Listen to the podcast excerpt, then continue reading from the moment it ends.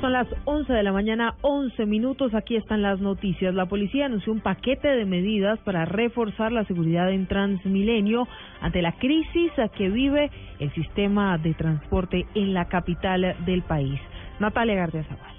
En las próximas horas, la policía anunciará una serie de medidas que contemplan mejorar la vigilancia y la seguridad en Transmilenio. Así lo anunció en Blue Radio el director de la Policía Nacional, el general Rodolfo Palomino, quien afirmó que se buscará mejorar la capacidad investigativa y preventiva con el fin de capturar a los responsables de los robos en el sistema. Especialmente disponiendo unos mecanismos fáciles, expeditos, para que las personas nos denuncien cualquier hecho. Estaremos buscando la manera de ser más efectivos tanto en la supervisión de cámaras y también buscando la manera mediante unidades a cubierta que seguramente nos van a ayudar a potencializar la seguridad que esperamos todos tenga el sistema de transporte masivo. En estos momentos, el general Palomino realiza un recorrido en Transmilenio con el fin de tomar medidas para que hechos como el de esta semana, donde varias personas fueron atracadas, no se vuelvan a presentar.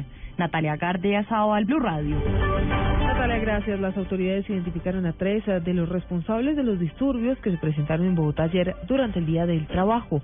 María Juliana Silva. Plenamente identificados están los responsables de los disturbios que dejaron tres policías heridos en las marchas del Día del Trabajo en Bogotá. Así lo aseguró el coronel Oscar Pinzón, comandante operativo de la Policía Metropolitana, quien afirmó que más protagonistas de disturbios serán identificados. fueron heridos tres de nuestros hombres por el personal de Skinger, quienes aquellos se agredieron a nuestros policías, desbarataron las materas, cogieron elementos contundentes y empezaron a lanzarlos no solamente contra la policía, sino contra la comunidad que en ese momento estaba marchando sobre la, sobre la carrera Están plenamente identificadas y ya como recibir una orden de mi general, director de la policía, donde vamos a identificar a seis personas más que hicieron parte de estos vandalismos el día de ayer. La policía también informó que los tres oficiales que resultaron heridos en estos disturbios se encuentran fuera de peligro. María Juliana Silva, Blue Radio. María Juliana, gracias. Ya son las 11 de la mañana, 13 minutos. Eh, y en Norte de Santander, el ejército neutralizó un ataque, al parecer, del ELN, donde fueron instalados seis balones bomba en la vía Ábrego-Cúcuta. Paola Tarazón. Los hechos se presentaron en el municipio de Ábrego, donde fueron instalados seis balones bomba cargados con 72 kilos de explosivos de alto poder a pocos metros de una vivienda. El ataque se evitó gracias a la oportuna operación del grupo antiexplosivo de la 30 Brigada que neutralizaron la carga. Coronel Álvaro Bocanegra, comandante encargado, 30 Brigada del Ejército de Norte de Santander. Lo que encontramos fue seis balones bomba que tienen alrededor de 75 eh, kilos de explosivos ubicados sobre una vía, un eje vial que conduce de Ábrego a Cúcuta.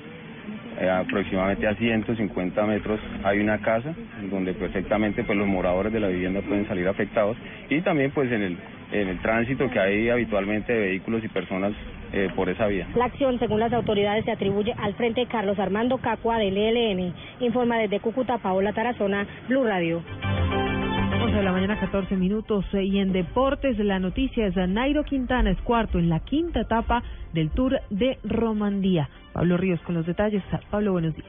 Buenos días, Silvia. Así es. Nairo Quintana terminó quinto, eh, perdón, cuarto en la quinta etapa de la Vuelta a Romandía a 20 segundos del ganador Thibaut Pinot. En la clasificación general, el colombiano está en el quinto puesto a 54 segundos del líder Ilnun Zakarin quien lleva 18 horas y 13 minutos. Además, el otro colombiano, Rigoberto Urán, está sexto a un minuto y un segundo del líder. Nairo Quintana, además, es líder de la clasificación de montaña con 22 puntos y mañana terminará la carrera con una contrarreloj individual de 17 kilómetros. Pablo Ríos González, Blue Radio. Noticias contrarreloj en Blue Radio. A las 11 de la mañana, 15 minutos, la noticia en desarrollo. Fueron capturados en Bogotá dos ladrones cuando intentaban robar un bus de servicio público que transitaba esta mañana por la avenida Boyacá con calle 170. De acuerdo con el comandante de la Policía Metropolitana, general Humberto Guatibonza, los detenidos tienen antecedentes por hurto. La cifra del presidente de Bolivia, Evo Morales, aprovechó el Día del Trabajo para incrementarse el sueldo en 8,5%. El mandatario pasará a ganar el equivalente a 2.954 dólares mensuales.